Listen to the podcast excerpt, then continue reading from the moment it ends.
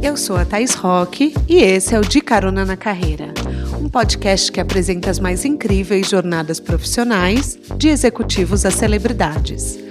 Juntos, nós vamos passear pelos caminhos percorridos por pessoas de sucesso e eu vou te mostrar que o impossível é só uma questão de ponto de vista. Vamos embora? Não dá mais para a gente criar conteúdo sem pensar no que está acontecendo no mundo e no Brasil. Essa frase é da minha convidada de hoje, uma das vozes de maior projeção da geração atual de creators. Eu vou levar você, caroneiro, para dar um passeio na trajetória da Luísa Brasil, criadora da plataforma Mequetrefismos, que é um acelerador de histórias pautadas na comunidade preta, nas questões de gênero e da mulher. Jornalista carioca e leonina, ela trabalhou logo no começo da carreira com ninguém menos que Costanza Pascolato, consultora e empresária que é considerada uma das papisas do mundo fashion. O seu trabalho chamou tanta atenção, tanto na internet quanto na mídia offline. Assim, ao mesmo tempo que ela tem mais de 120 mil seguidores no Instagram, ela também pode ser lida em veículos da mídia tradicional como Forbes e Glamour. E aliás, dessa última ela ganhou o prêmio de Mulher do Ano na geração Glamour. Essa conversa é sobre conteúdo de moda, empoderamento feminino, raça e empreendedorismo, ou seja, sobre os pilares que fazem da Luísa um sucesso. Apertem os cintos que a estrada dela já começou.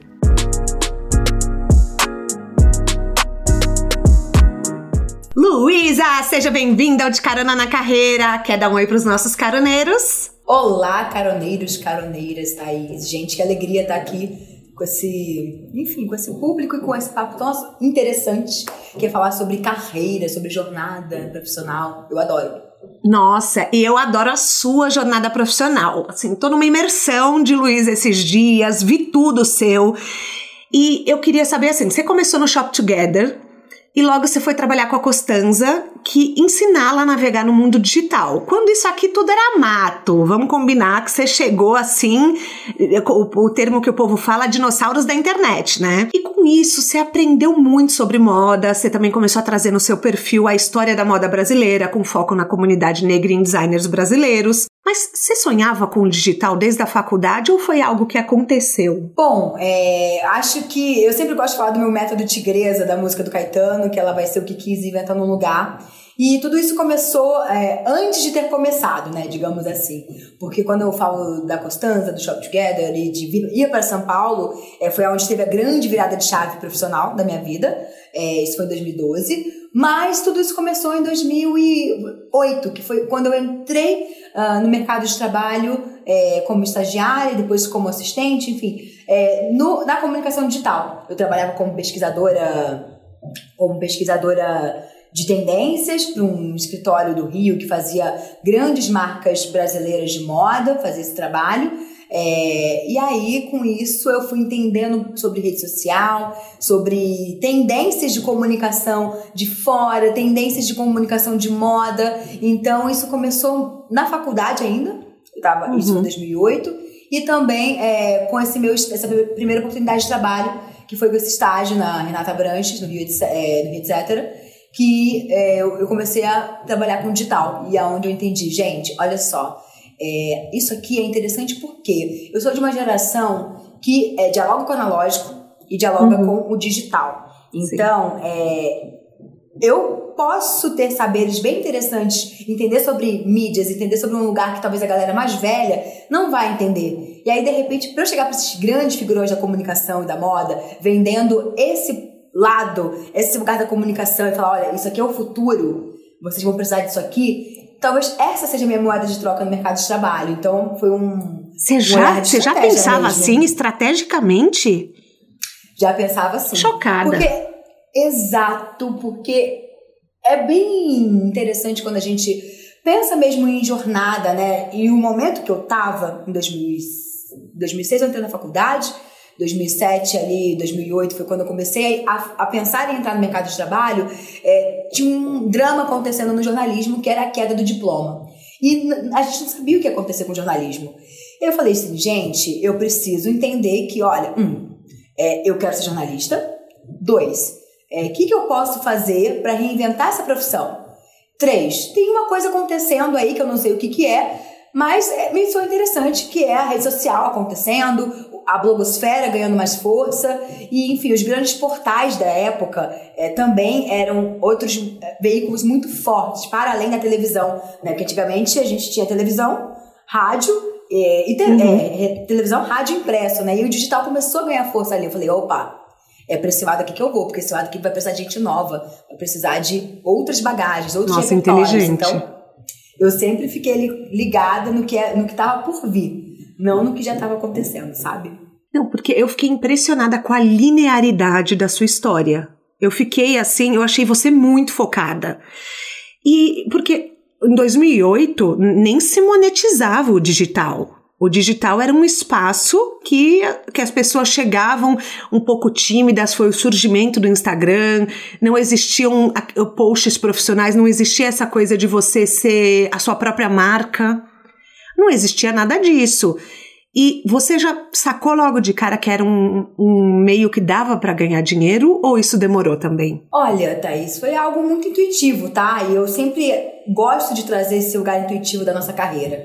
Porque às vezes a gente fica focada ali é, e querendo ser estrategista demais também, num ponto em que você se robotiza, porque aquilo dali é o futuro, e você acaba só pensando nessa equação muito objetiva né? Uhum. Do tipo, eu quero fazer aquilo dali, porque aquilo dali ganha dinheiro, aquilo dali é a chave do sucesso. E no meu caso foi muito intuitivo. Por que, que foi intuitivo? Uh, eu comecei a trabalhar é, com pesquisa de tendência no digital, porque aquilo que a gente já falou aqui, a internet é uma coisa da nossa geração é, que começa muito analogicamente falando, né? A gente uhum. ali pegou a época do, do, da conexão de dial-up, é, dos chats, enfim, outro momento da internet que não tem nada a ver com o que está acontecendo agora. Então a gente passou intuitivamente a tatear esse espaço como possibilidade e como oportunidade. Então, assim, eu comecei trabalhando com pesquisa, né? É, trabalhava com a blogosfera, assim, mas para marcas, para empresas de moda, enfim, para pessoas que queriam é, trabalhar o conteúdo digital não enquanto marca própria, né? E uhum. aí continuei assim, trabalhei para agências de comunicação, agência de publicidade, até ir para São Paulo trabalhar no Shop Together, que era o início do varejo de moda de luxo eletrônico aqui no Brasil também, e eu comecei a estruturar no Shop Together a parte de conteúdo digital, então é, eu fui a, ali no momento a head de conteúdo, né? Uma das primeiras de heads de conteúdo no digital, e aí conheci Costanza Pascolato, que foi aonde eu tive essa grande virada de chave, uh, fazendo assessoria digital dela. E entendendo que eu passei com a Costanza, né, a Costanza Pascolato no digital, colocá-la nesse espaço foi uma grande escola para mim, porque a gente edificou tudo assim, do zero. Né? Ela não tinha Instagram, ela não tinha ela não tinha blog, ela não tinha Pinterest, ela não tinha Facebook. E, né, e como que é o desafio de colocar uma senhora, né, uma, uma mulher que é muito inovadora, ela é uhum. muito pra frente, ela é muito aberta, mas assim, uma pessoa extremamente zerada do digital. Como que é eu traduzi-la nesse digital? Então, isso foi um desafio imenso para mim. E aí, a partir desse desafio, dessa grande escola que foi Constanta Pascolato, eu comecei a entender: opa, tem um outro espaço aqui, porque a gente precisa debater a falta de representatividade dentro da moda no Brasil. Então, como que a gente faz isso? Quem são as pessoas que estão na estrutura? Quem, quem é a moda desse lugar? É, quem está na engrenagem? Quem produz? Quem são as pessoas pretas? Então, a partir disso, eu comecei a entender que tinha esse enfim, essa possibilidade de falar algo diferente, ainda assim diferente da moda, e aí eu surgi com a minha marca pessoal em 2015. Isso que eu queria saber, porque você daí saiu do backstage de ajudar marcas, né, e a Costanza para você falar, olha, agora eu sou uma influenciadora. A Thay de Melo Bufren, ela veio aqui no podcast e ela falou uma coisa, que você não se torna influenciador, você ganha esse título dos seguidores. Os seguidores que decretam se você é ou não. Não adianta você querer ser. Como que aconteceu isso para você? Você concorda? Você não concorda? Eu concordo 100% com a Thay e até escrevi sobre isso numa coluna minha da Glamour Brasil, na Caixa Preta, que é o meu espacinho por lá, é, no, no impresso no digital. E eu falei, gente, influenciar não é uma profissão, é uma consequência do que você faz. Influenciar é construção. E eu digo muito isso por mim. É, eu acho que eu estou agora, nesse momento do meu trabalho, porque tem uma série de coisas que eu fiz ali. Primeiro, identificar uma futura necessidade de mercado e apostar nela. Isso foi um ponto. No outro, foi realmente entender qual é o ponto de troca com o mercado nesse momento. É saber do digital. E isso me fez é, me conectar com grandes nomes da moda, com grandes marcas, porque era um mercado muito novo, ninguém conhecia, tudo era mato, como a gente disse. Então eu fui ali com o meu ponto de troca, que era é, saber me especializar no digital, na comunicação digital para moda. Então aí nisso eu comecei a atingir é, grandes players de mercado, né, grandes marcas de moda, em um período em que isso é, é, era, era muito novo. E aí, depois, com tudo isso, eu fui realmente conhecendo o mercado, me conectando com as pessoas, é, construindo reputação e autoridade. Então, é, eu acredito que esse lugar de influenciadora dentro do espaço de moda ele acontece não porque eu me coloco nessa profissão, ah, eu, eu sou influencer de moda, não, porque eu construí aí um legado para conquistar uma autoridade, enfim, né, com, com fal sem falsas modéstias e também. Não, você, não, você tá aqui né? como uma especialista na sua área. Então, assim, a gente quer ouvir porque você chegou numa posição de sucesso, você tá num lugar de sucesso Amor, você foi para o Paris Fashion Week e tirou foto com a Oliveira da Balmain, vamos combinar? Assim, aquela foto, milhões, maravilhoso. E muita gente elogiou, inclusive, a, a sua visão do Paris Fashion Week. Você, a gente tá, tá aqui ouvindo o podcast hoje porque você é uma mulher de sucesso, ponto. Sem falsas modéstias, entendeu? Então, por isso que eu te pergunto, assim, sobre o seu lugar de influência, como que você começou, como que você via esse lugar no começo? Ah, eu enxergava como exatamente a consequência de um trabalho, sabe? Eu sempre quis que fosse isso. É, eu, não, eu não quis é, entrar, virar influência ou blogueira, que antigamente falava muito esse termo, né? Blogueira. Uhum. É, só para falar sobre look, é, consumo e algo inacessível. Não, eu queria falar sobre os bastidores do mercado, é, me conectar com as pessoas, conversar, estabelecer trocas, conversas, é, apontar tendências e também provocar e questionar é, pontos da moda que me incomodavam. Então, acho que com isso, né, ter esse lugar de opinião que se amplifica e ganha cada vez mais é, notoriedade, seja para um público, seja também para o mercado, né, porque assim, quem está na minha, na minha audiência, que é extremamente qualitativa, tem um público que gosta de moda, que admira, mas sobretudo, são é, grandes heads, né, CEOs das grandes conglomerados de moda me seguem, é, os grandes nomes também que ajudam a amplificar a imagem de moda no Brasil, que são as mulheres da mídia, como Thais Araújo, é, a Isa, né, principalmente mulheres pretas, é, elas também me acompanham. Então, assim, eu acho que é, amplificar a mensagem de moda por um lugar diferente isso que foi o, o, grande, a grande virada de chave da minha carreira, é, da minha carreira e da minha trajetória enquanto comunicadora no digital.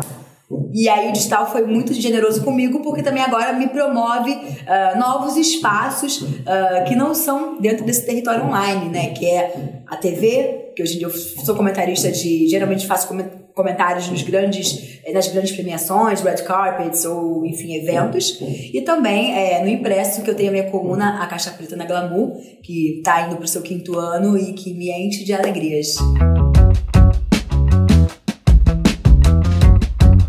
nenhum momento no começo você desanimou? Porque assim, não devia rolar job todo mês, não devia. Como que é? Como que foi assim? Até hoje você é uma profissional muito, assim, tem uma carreira muito solidificada. Mas e no começo? É, é, como que era? Olha, eu vou te falar que nem é só no começo, não, tá? Eu digo, inclusive, nos dias de hoje, é, tem dias que você acorda falando, meu Deus, o que, que eu tô fazendo? Será que é isso mesmo? Faz sentido? Né? Eu, às vezes, eu acordo uh, me questionando, né? Porque, assim, a gente sabe que qualquer mercado de trabalho tem muitos desafios. Só que para eu conseguir é, vencer alguns deles até o momento, eu pensei em coisas que me importavam muito. Uma, ter estrutura financeira para conseguir é, me manter. Eu acho que foi o ponto principal, porque é, eu sendo uma pessoa totalmente endividada, no sentido de criar custos sei lá, ir para uma Fashion Week, que isso é um custo, né? É, criar custos maiores do que eu de fato recebo. É, isso para mim não faz sentido porque eu não tenho investidor, né? Eu sou investidora da minha própria carreira. Então eu comecei o ponto um foi entender esse lugar financeiro. Então, para isso, o que aconteceu? É, eu não me dediquei e caí de cabeça na minha construção de marca pessoal. Né? Eu trabalhei por muitos anos, eu gente, por muitos anos, dentro de 14 anos até 2019, de 2008 a 2019, eu trabalhei para outras empresas também, trabalhei para outros nomes, fazia muita consultoria, muita pesquisa, muito frila na área de comunicação e moda. Então, de 2020 para cá, que eu consegui dar esse passo, dessa autonomia para dedicar meramente à Luísa Brasil e ao Mequetrefismos. Então, acho que o primeiro passo, até mesmo para você ganhar é, força de mercado e conseguir também bancar aí, né, é, os seus investimentos, é trabalhar e conciliar uma parte do tempo, né? De repente, no começo, uh, 80, 20, 80 com seus, é, seus trabalhos fixos que te ajudam a, a, monetizar e 20 com seu sonho. Aí depois você vai vendo que, que deu certo, diminui para 70, 30, 60, 40. Aí de repente, quando você já vê, já virou, virou, 50, virou metade, metade. Depois você vai reduzindo. Eu acho que tem toda uma questão de transitoriedade que a gente pode pensar para ficarmos mais seguros, sabe? Eu, pelo menos, é, penso muito nisso. É o que a gente fala aqui no podcast da dupla jornada. Que então, muitas vezes, por exemplo, uh, eu entrevistei a Ingrid Silva e ela falou que ela trabalhou, acho que, cinco anos em um restaurante como garçonete enquanto ela fazia a Dance Theater of Harlem, né? Que ela, que ela dançava durante seis horas por dia, depois ela ainda ia mais para um, um turno é, no restaurante. Só em 2016 que ela falou que as coisas viraram porque ela começou uma campanha da Activer, daí as coisas funcionaram. Só que é, é, muito importante a gente falar que muita gente faz dupla jornada, porque às vezes, olhando de fora, as pessoas não sabem que você já teve outros, é, outros jobs, que você fazia consultoria. Inclusive, é um braço da sua empresa fazer consultoria até hoje, não é? Sim, isso que eu ia falar, inclusive, gente. É, Luísa Brasil, Mequetrefismos, rede social, é, plataforma de comunicação, tudo isso é óbvio que é uma vitrine muito grande para um trabalho que eu também desenvolvo no backstage. Eu atuo muito nos bastidores, eu faço muita consultoria, faço muita pesquisa, trabalho em departamentos de cultura e comunicação dentro de marcas. Então, assim, e essa atuação para mim hoje em dia é extremamente importante, tão importante quanto uh, o que eu faço no digital, porque é onde eu consigo mudar a mentalidade de algumas empresas. Então, é sempre importante, sabe, a gente é, entender as jornadas até pensar nessas frentes de trabalho como um lugar de segurança pra gente. Porque se algo desanda em um, em um espaço, você aí tem algo de, de que te ajuda aí a, a, não cair totalmente, sabe? É, a Jana Rosa, vou mandar um beijo para ela, que ela é nossa amiga. Eu sei que ela é sua amiga também, Jana maravilhosa. Amo muito a Jana. Acho que ela vai ouvir esse podcast. É, ela falou para mim uma vez: é, não deixa tudo, todos os ovos em uma cesta só. Ela falou: você tem que ter várias frentes de negócio. Thaís, cria newsletter, Thaís, cria um monte de coisa.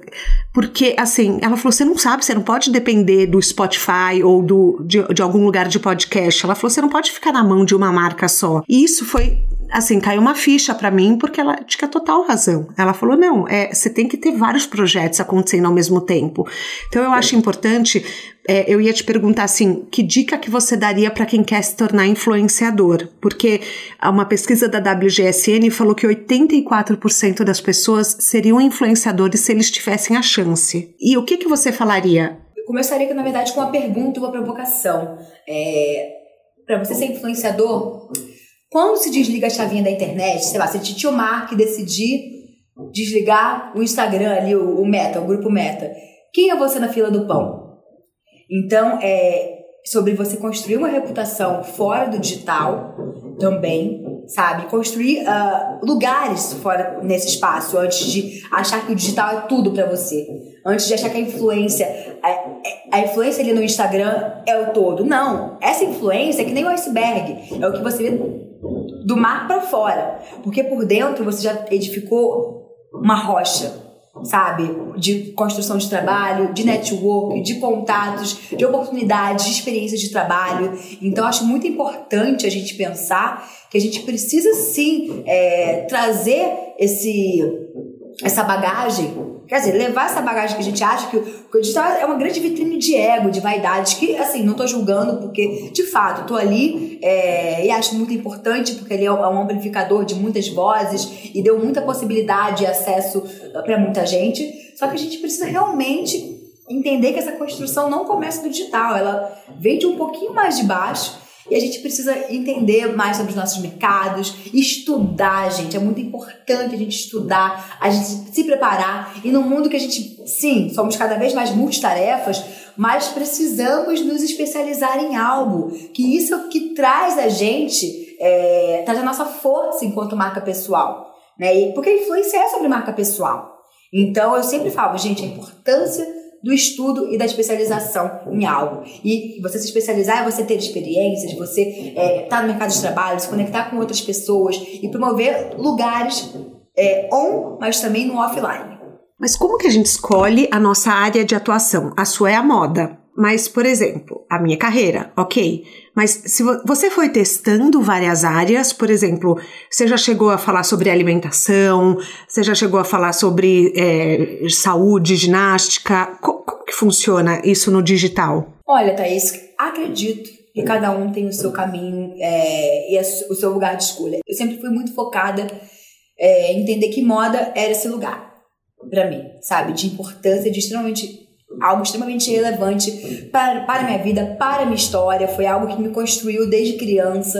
É, e quando falo de construção, é construção de imagem, é, identidade também, racial, feminina, brasileira. Então, é, para mim, era algo que não tinha para onde fugir. Então é óbvio que a gente também é, mescla né, outros assuntos, como alimentação, bem-estar, um pouco de beleza, porque a gente acredita, né, e eu acredito que a moda ela tem esse lugar holístico, né, de atingir muitos, muitas outras, muitos outros segmentos. Só que eu realmente, assim, é, entendi que era moda e me especializei nisso. Uh, apesar de eu ter feito faculdade de moda uh, uhum. durante um tempo, eu fiz seis meses de faculdade de moda e, assim, não fui feliz foi uma experiência que me frustrou um pouco, porque eu acreditava no lugar do pensamento de moda enquanto comunicadora e era uma faculdade muito mais destinada ao design de moda, então também foi uma, em parte, foi um equívoco meu não ter pesquisado antes é, isso, uhum. né? Ah, mas normal. Mas... Eu fui fazer comércio exterior porque eu falei, eu falo inglês, quero viajar o mundo, vou fazer comércio exterior. Você sabe o que, que tem de comércio exterior? O comércio exterior é um trabalho extremamente aduaneiro. Você fica gerenciando container no porto. Ou seja, às vezes a gente não pesquisa sobre faculdade. Então fica a dica aí pro caroneiro também. Boa. Pesquisar sobre a faculdade, entender também não só a especialização do curso em si, mas para o que ele se destina. Se ele, é, se ele é bacharelado em estilismo ou se é na parte de mídias digitais, porque hoje em dia existem faculdades de moda para amplas frentes e amplas possibilidades. Então isso é bem legal. É, e na comunicação eu encontrei um caminho muito um caminho muito aberto para muitas possibilidades, mas ainda assim, é, possibilidades dentro da moda, porque eu poderia trabalhar com publicidade, trabalhar com cinema, com rede social e com jornalismo.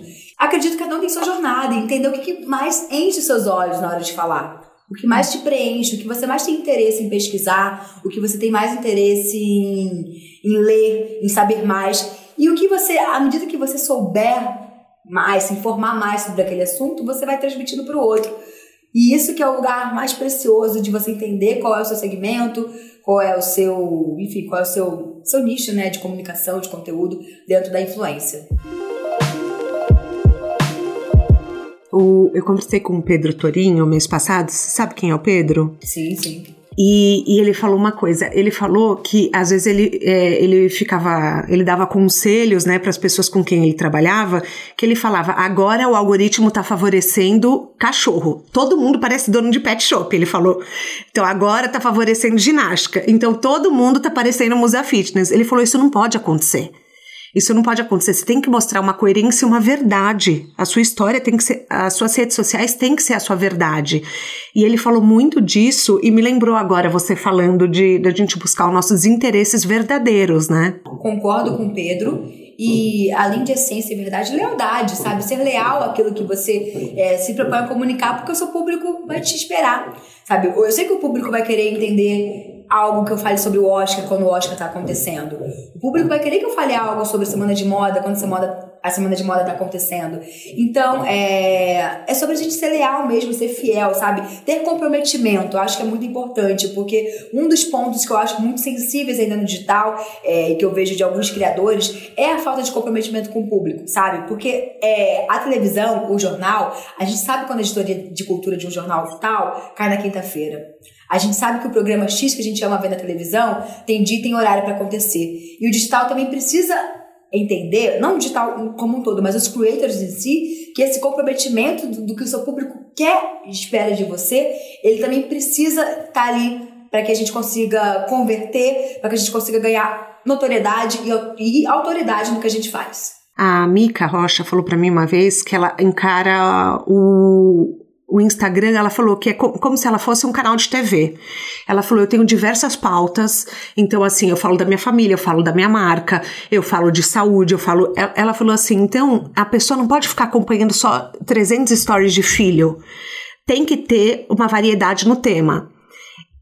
Você falou disso agora e me chamou muita atenção, porque, assim, realmente a, as pessoas não têm esse comprometimento de estar tá lá e falar toda quinta-feira sobre o mesmo assunto, toda sexta-feira. Você tem um cronograma? Olha, tem um cronograma, tenho uma equipe, porque esse mequetrefismos, ele mais do que só um arroba, né? Ele virou de fato um laboratório de comunicação. Então a gente tem reunião de pauta, a gente conversa sobre alinhamento semanal, a gente cria formatos específicos, inclusive para é, venda de publishing, né, branded content. Então, assim, a gente está de fato estruturando esse caminho do digital com formatos e quadros para que as pessoas entendam. As pessoas sabem que segunda-feira vai ter um Me Sinto Pronta, é, que vai ter semanalmente um Drops para acompanhar alguma notícia de algo relevante acontecendo, é, que vai ter. O que mais? O que, eu posso dizer aqui? Porque temos muitas novidades acontecendo uhum. e as pessoas vão ver em breve. Mas a gente vai ter, enfim, uma série de quadros e formatos mesmo para preencher uma grade de programação. Então, isso também me ajuda a organizar o pensamento, a saber o que, que eu preciso falar, quando eu preciso falar e, é, e quando a gente também, é, internamente, a gente vê uma necessidade de fazer captação, de gravar, de chamar convidados, de se organizar. Então, ter essa visão como se fosse uh, um, uma televisão, um jornal, né, que a gente respeita ali ao máximo o nosso cronograma e, óbvio, uma facilidade do digital que a gente jamais vai é, interpelar, que é a questão de ter mobilidade, porque também quando a gente vê que, poxa, uma trend está acontecendo, ou algo está é, rolando, a gente tem essa facilidade de mudar. Uhum. isso é maravilhoso no digital, muito mais do que numa TV, num jornal ou numa rádio. É, a gente realmente se organiza e se estrutura para que as pessoas saibam que elas vão ver aquilo dali uh, no dia tal, ou aquele conteúdo ele vai existir e você vai ser alimentado e preenchido por, esse, por essa comunicação, por esse conteúdo, por esse formato, é, por muito muito tempo. Nossa, dá muito trabalho, meu Deus, eu tô chocada como você é uma empresa. Sim, é. E desenvolver né, esse olhar de empresa é, é muito importante porque é um lugar muito novo para todo mundo, né? Nós que somos nossas marcas pessoais e fundadores de projetos no digital, né? É, essa nova economia, ela nos ensina muito a, a, enfim, a gente precisa potencializar que nós somos empresa, que nós temos ali um comprometimento, que nós precisamos ali fechar um caixa, a gente precisa, é, enfim, uma série de questões que às vezes a gente se perde porque ninguém instruiu a gente. Ainda, de fato, não existem faculdades que, ensinem, que nos ensinem a sermos marcas pessoais.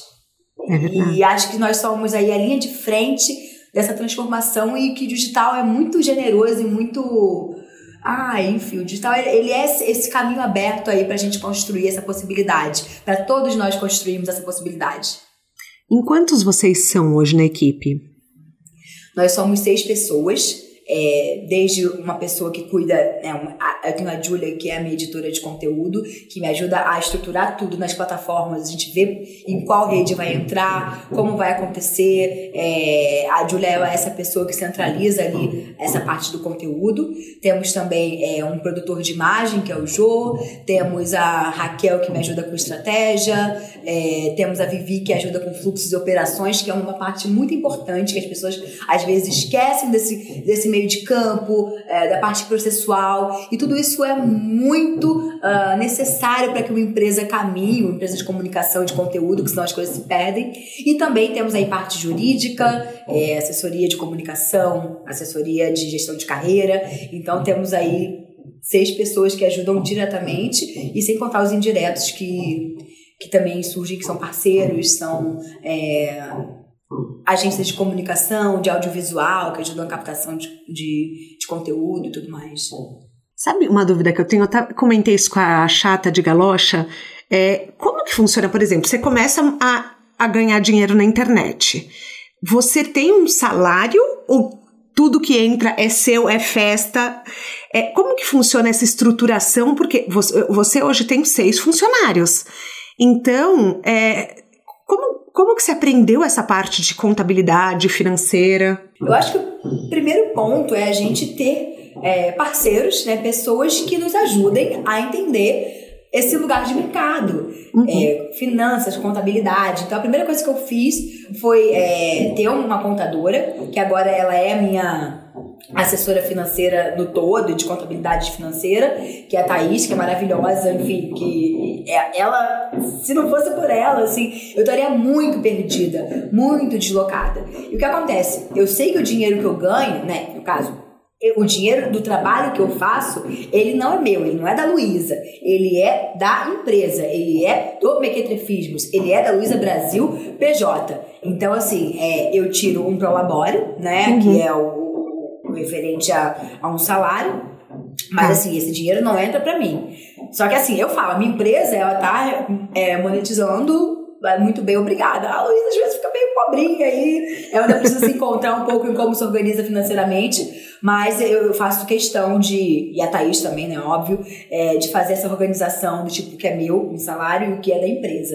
E construir essa mentalidade é fundamental. Eu vi uma entrevista sua muito legal e você falando que você não acredita mais nesse combo de post mais stories por visualização.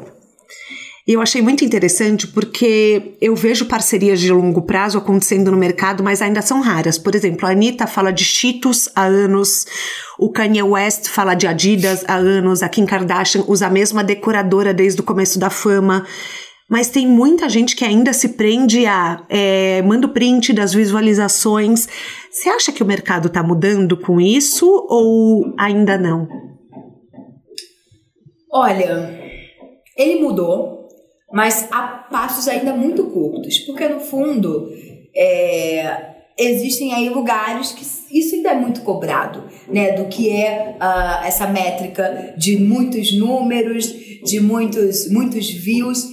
Mas assim, eu hoje em dia acredito, e graças a Deus a Rihanna, gosto de brincar, falar assim, uh, que eu tô com parceiros e, e, pessoas que entendem o lugar qualitativo e sabem relativizar, que números hoje em dia eles não são mais só matemáticos, os números eles são humanos. Então a gente precisa é, administrar, analisar e entender caso a caso é, cada influenciador ou cada entrega, né, para poder a gente entender se aquilo de fato converteu ou não. É óbvio, gente, é muito importante a gente estar tá ali acompanhando é, nosso crescimento, ou quando a gente até para de crescer para se perguntar o que está acontecendo, até para a gente é, recalcular a rota, a gente mudar a estratégia, tudo isso é normal e faz parte do digital. Só que assim, a gente precisa realmente é, ter um pouco mais de cuidado entender também para quem a gente vai comunicar e qual é o intuito da nossa, nossa influência e comunicação. Ela é quantitativa?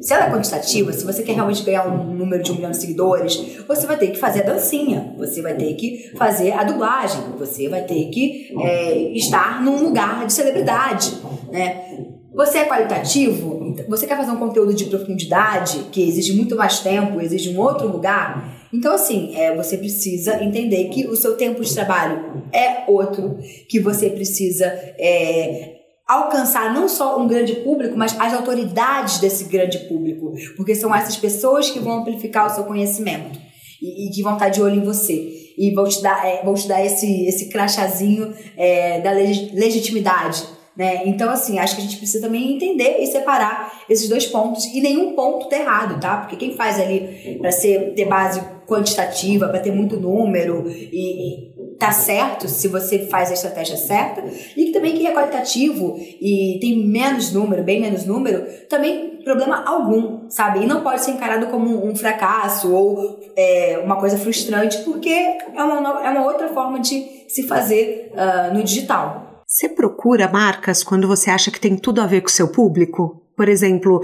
é, sei lá, você gosta de, de uma marca de chocolate. Você fala, nossa, eu amo e toda vez que eu posto engaja.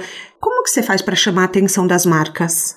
Bom, Thaís, toda vez que eu procuro alguma marca, que eu tenho alguma intenção, eu nunca chego, ai, é, ai, vamos aqui, vamos fazer um, uma publi, né? Ou vamos fazer alguma coisa. Geralmente, quando eu penso em marcas, eu penso em projetos já tenho algo muito destinado para ela e muito uhum. personificado, muito personalizado, na verdade, para essa marca. Então eu já chego com um projeto, é, com alguma ideia, que eu acho que isso é importante. Não dá só para você bater na porta da marca e falar assim, ah, eu quero trabalhar com vocês. Por, por quê? Ah, é porque eu adoro o seu cliente. Não. Sabe, a gente precisa chegar com algum objetivo, com algum intuito. Então, quando eu faço isso, eu já chego com uma ideia, com uma proposta, com uma com algo que realmente eu sei que pode virar ali, comercialmente falando, e pode ser um, um business de sucesso para ambas, ambas as frentes, ambas, ambos os lados. As marcas, às vezes, elas escolhem é, influenciadores digitais e você faz muito isso. Você olha para Quanti ou você olha para Quali? Quali, com certeza. Com certeza. Até porque é onde a minha frente de trabalho atua, né? Uhum. Se eu procura esse quant, óbvio que tem coisas muito legais e muito interessantes, é, mas se eu for em busca desse quant, vai ser frustrante, porque não, não vai bater, sabe? Vai ser só correr atrás do próprio rabo, e aí vai ser, é, vai ser um, um trabalho em vão, um desgaste de energia. Então eu realmente tenho um apreço por esse qualitativo, porque eu sei que é onde o meu, uh, o meu saber, é onde o meu lugar atua mais.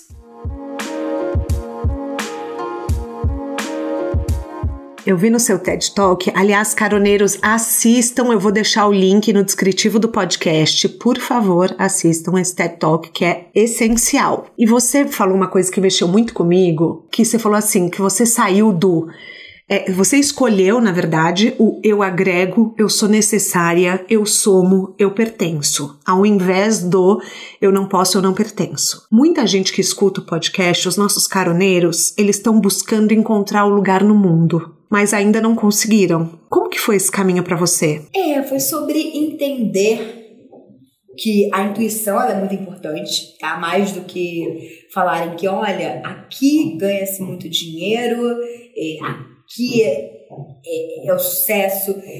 Eu escolhi, de fato, com o meu coração, muitas das vezes, e com, e com óbvio, né? Não, não vou ser só romântica aqui falar do coração, mas é, escolhi com muito desejo ali, com muito. Com muito uh, Ai, gente, não sei nem explicar. Foi muito apostando em mim mesma, sabe? No que eu tava ali entendendo que seria o lugar, que seria o caminho. Então tem esse lugar da intuição que me ajudou é, e me ajuda muito a, a, tomar decisões. Ah, eu acho que sobre também você entender e, e já tirar da frente o que não faz sentido, o que você não gosta, o que você não quer. Ser bem honesto, uhum. honesta, honeste, sabe, com você. Então, assim, quando eu entendi, é, eu tive uma experiência com marca dentro do departamento de, de marketing. E quando eu entendi que, nossa, eu trabalhar com marketing, com evento, isso não faz o menor sentido para mim, apesar de eu, de eu gostar de uma parte desse mercado, das pesquisas, assim, mas isso não faz meus olhos brilharem. E eu falei, cara, não, a partir daqui já vi essa experiência. Então eu vou, eu não vou fazer mais isso. Eu vou procurar agora o que de fato me faz é, bem, faz sentido, que é trabalhar com escrita, com jornalismo, com comunicação na parte de texto, na produção de conteúdo para redes sociais. Então, assim, a gente ser honesto e ir limando as possibilidades que não enchem tanto os nossos olhos, isso também é bem importante.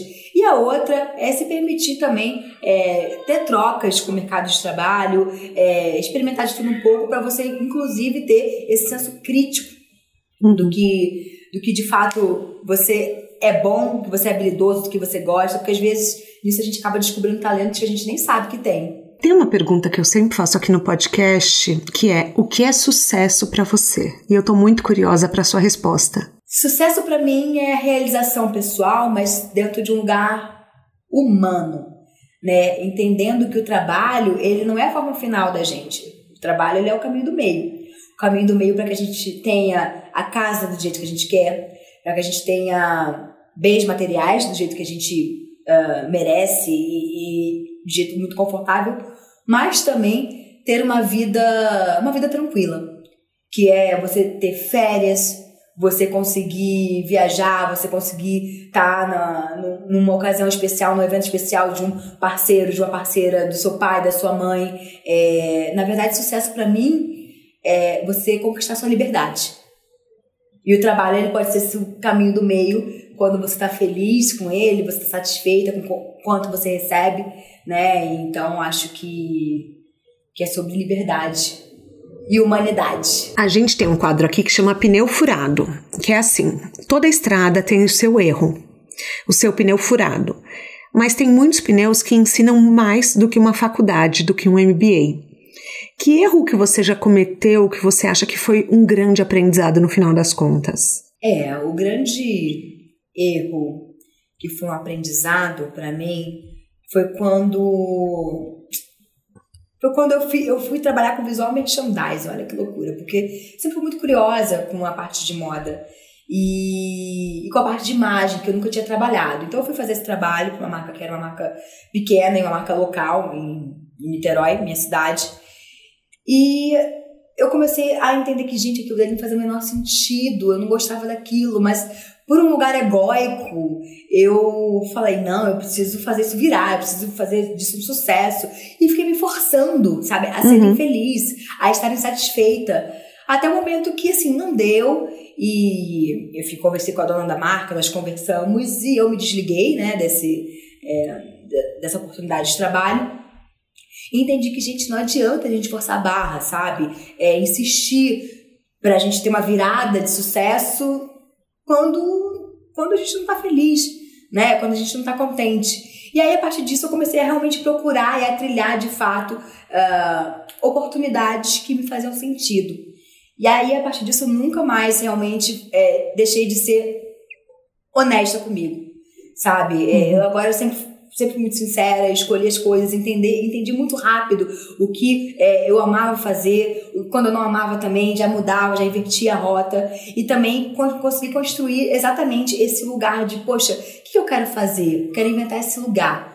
Então eu uhum. vou, eu vou atrás disso, sabe? Eu vou atrás disso. Eu vou correr atrás do que eu amo fazer, do que eu gosto de fazer dentro desse mercado e vou ser sincera comigo mesmo. Tem publis que você não faz, que você diz não para a marca? Sim, muitos, muitos muitos, muitos, muitos. É sério? Sim, muita coisa, muita coisa. Porque acredito numa relação, não só na relação a longo prazo, que é a parceria que você estabelece, a conexão que você estabelece com essa marca, mas também com esse lugar de o que, que a marca de fato faz, propósito, né? Tem a ver com o meu? Ela de, ou ela quer de fato usar a minha marca, o meu nome, para poder se promover é, em cima de, um, de uma consciência, ou de um engajamento, ou de um ativismo. Então a gente fica, né, não só eu, mas também toda a equipe é, que trabalha comigo nessa gestão de carreira, que é liderada pelo Zé, uh, a gente fica de olho e a gente realmente não olha só o lugar do cachê ou do budget, porque às vezes são budgets bem interessantes, mas também o como a marca tem de fato um olhar para transformação social, tem um olhar de inclusão e de diversidade. Se tem essência, vamos nessa, vamos fazer acontecer. Mas se não tem, um beijo, tchau. Não vai Aliás, quero... aqui só para oportunismo, não. Aliás, um beijo pro Zé Macedo, que fez essa ponte maravilhosa. Zé, amigo, você arrasa. Sigam o Zé, vou deixar o link também no descritivo do podcast. Aliás, Luísa, vamos falar suas redes sociais? Aonde você tá? Em que lugar Sim. você tá? LinkedIn, Instagram, Facebook, Pinterest? Aonde você tá? Bom, estou com Mequetrefismos no Instagram, eu estou no TikTok, é, eu estou no Pinterest, Tô como Luísa Brasil e Mequetrefismos também no LinkedIn. Temos a página do Mequetrefismos enquanto empresa e temos também da Luísa Brasil. É, temos o meu podcast também, o Hora da Brasil, mas ele vai voltar com novidades ainda, mas acompanhe também o que aconteceu, já que tem temas muito relevantes e atemporais, então dá pra gente escutar coisas muito legais. E que mais? Aonde estou? Gente, são tantas redes. E em breve também aguardem que teremos lançamento no YouTube com o nosso canal Mequetrefe. Eba, adorei. Tô ansiosa já para saber é, na, nossa, na sua mala de viagem, um livro, um filme, um documentário, um TED Talk, sem ser o seu, porque o seu já, já indiquei, que mudaram sua vida de alguma forma. Não precisa ser sobre carreira. Livros, tem dois. Um é o Viagem Solitária, do João Neri, que é o primeiro homem trans do Brasil. É uma história, assim, é, muito emocionante, muito corajosa, que me, me tocou muito então, Viagem Solitária é um livro importantíssimo na minha trajetória e me lembra muito também uma época do meu trabalho que eu trabalhava em Botafogo, no Rio de Janeiro, e pegava o ônibus para ir para Niterói todo, todo dia e pegava nisso quatro horas de trânsito entre ida e vinda, né? Duas horas para ir, duas, duas horas para voltar. E esse livro me acompanhou durante muito tempo, assim, uh, nas minhas jornadas de trabalho. Então, ele e me dando motivação, me dando força, me dando coragem, coragem de querer ser quem eu sou, é, de querer construir um espaço meu, né? Então esse livro foi muito importante. E um outro também é o Babado Forte, da Erika Palomino, uh, que é uma grande comunicadora de moda. Ela, nos anos 90, nos anos 2000, ela criou uh, espaços muito relevantes. Uhum. Ela era comunista da Folha Ilustrada, enfim. E foi aonde eu entendi que a moda, ela tá para além das passarelas. A moda é sobre comportamento, é sobre tribos, é sobre cena. E ler esse livro expandiu a minha cabeça para o que eu acredito nesse meu espaço de comunicadora é, desse segmento. Sobre o TED Talks, eu vou indicar um que eu acho muito interessante, que é do Gil Santana, que é Mindfulness, Interdisciplinaridade e Desburocratização da Ciência. Uh, a história do Gil é uma história muito fascinante, que é um cara que, além da neurociência, né, trabalhar com neurociência e mindfulness desde muito tempo, desde muito jovem, é, a trajetória dele, que é uma, um cara de comunidade do Rio de Janeiro e que foi para Stanford estudar sobre mindfulness, foi para King's College estudar sobre saúde mental, uh, e hoje em dia, enfim, trabalha com isso, é muito inspiradora, porque traz algo que eu acredito muito no. Enfim, para o mundo e para o Brasil principalmente, que é gerar acessos da sociedade como um todo para questões de bem-estar, de saúde mental, de, enfim, de lugares que são ainda muito conversas muito elitizadas e muito complexas. Ele ajuda a traduzir todo esse, todo esse universo e, e o TED dele foi sobre provocar esse espaço. Foi um TED de 2016, se eu não me engano, então tem bastante, assim, tem um tempinho já, né? Mas é muito interessante ver como é atual uh, esse discurso dele, como é muito atual a ideia dele e como ele é um cara muito inovador por falar disso. É, e, o, e a corporalidade dele, né, ser um homem negro, favelado, por histórico é, da comunidade, falar sobre isso é muito importante. E sobre. que mais? Qual é a outra dica que eu tenho? Não, tá ótimo. Eu ia pedir, pedir documentário, mas assim, só se você tiver. É... Tá, eu tenho. Ah, então manda, vambora. Adoro. É, e por último, mas não menos importante, o documentário do André Leon Talley, que é falecido editor da Vogue América, uh, que é o Evangelho segundo André Leon. Uh, que Nossa, que nome muito, forte! É, exato.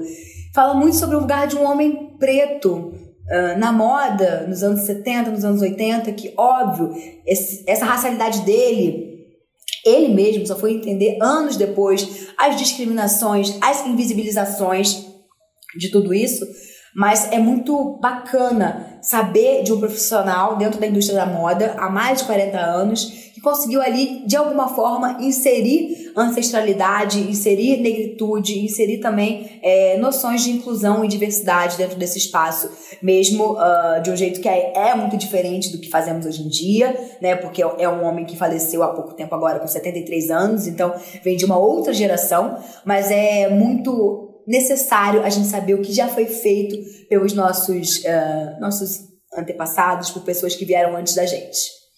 Você falou sobre ancestralidade e daí a gente falou hoje sobre o Olivier da Bauman. Você assistiu o documentário dele?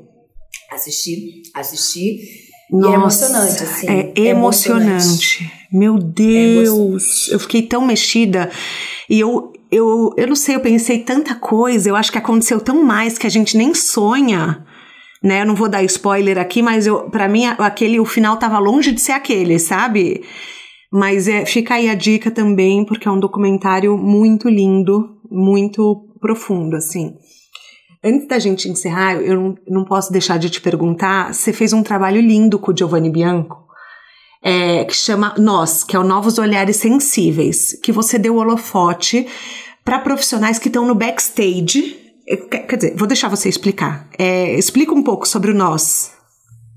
É, o Nós foi um projeto que eu e Giovanni lançamos durante aquele momento bem sensível bem complicado de pandemia, é, em junho, se eu não me engano, de 2020, no qual a gente trouxe para para evidência a partir das redes do Giovanni, que é um cara que trabalha com Rihanna, que trabalha é, na Vogue Itália, que trabalha com Anitta, que trabalha com Madonna, né? Grandes nomes do mercado. Uh, pessoas do backstage, pessoas que trabalham identidade nacional, pessoas que são brasileiras, pessoas racializadas. Então, foi um trabalho muito sensível no qual eu participei da, das pesquisas, né? Da parte de pesquisa e de, de identificação desses nomes nos quais a gente conseguiu aí uh, trazer para a luz e fazer conexões dentro do mercado desses profissionais com outros players e grandes players do mercado nacional e internacional. Tem algum projeto rolando hoje seu que a gente possa acompanhar? É, porque, assim, você fala de tantos assuntos interessantes, ou para a gente apoiar, tem, o que, que você pode contar para gente? Bom, uh, eu estou agora um spoilerzinho para quem nos ouve. Eba! É, eu tô criando, me desenvolvendo na, na, carreira de jornalista documentarista. Então, estou num momento de muito estudo, de muito preparo para trazer um conteúdo bem relevante sobre moda, sobre história e sobre sobre Brasil, identidade nacional. Então, isso é algo bacana, mas quem ainda é quem é ansioso e quem quer ver algo por agora. Eu sou ansiosa, indicar, ai meu Deus. É. que eu posso indicar é o Básico pelo Brasil, que eu ancorei, é um projeto lindo que eu fiz com a Ering, no qual a gente identifica uh, personalidades anônimas ou não anônimas que usam da criatividade como seu principal talento para transformar o Brasil em algo melhor. Então a gente já fez nossa segunda temporada, uh, em março lançou e tem aí lançado episódios semanalmente. E, enfim, é um projeto muito bacana que lida com o que eu mais amo, que é comunicação, moda, identidade nacional e pessoas. Então, acompanhe o Básico pelo Brasil, que tem aí episódios lindíssimos, muito bem dirigido pelo Rick Duarte, e, e é um projeto que deixa brilha meus olhos quando eu falo. Maravilhoso. A gente chega ao fim da nossa carona.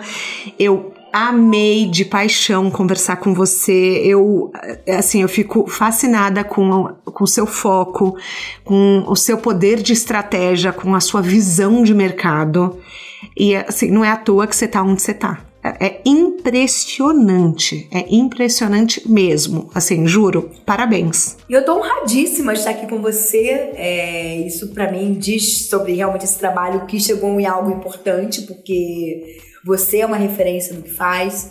É, o seu trabalho é muito inspirador. As pessoas que chegam até aqui são extremamente inspiradoras e ser uma delas para mim hoje só me preenche de alegria. Obrigada, obrigada, eu, obrigada mesmo. Eu amei, eu queria também indicar para quem gostou desse episódio, o episódio com o André Carvalhal, que também fala muito da moda, do, do propósito da moda que vai aprofundando esse tema. Eu vou deixar o link no descritivo do podcast. O De Carona na Carreira tem a consultoria de conteúdo do Álvaro Leme, a supervisão do José Newton Fonseca, a sonoplastia edição do Felipe Dantas e a identidade visual do João Maganin. As dicas que a gente abordou até aqui estão todas no descritivo da plataforma que você nos escuta. Bora lá no Instagram falar mais sobre o episódio de hoje? A gente volta na próxima semana com mais um De Carona na Carreira. Um beijo grande.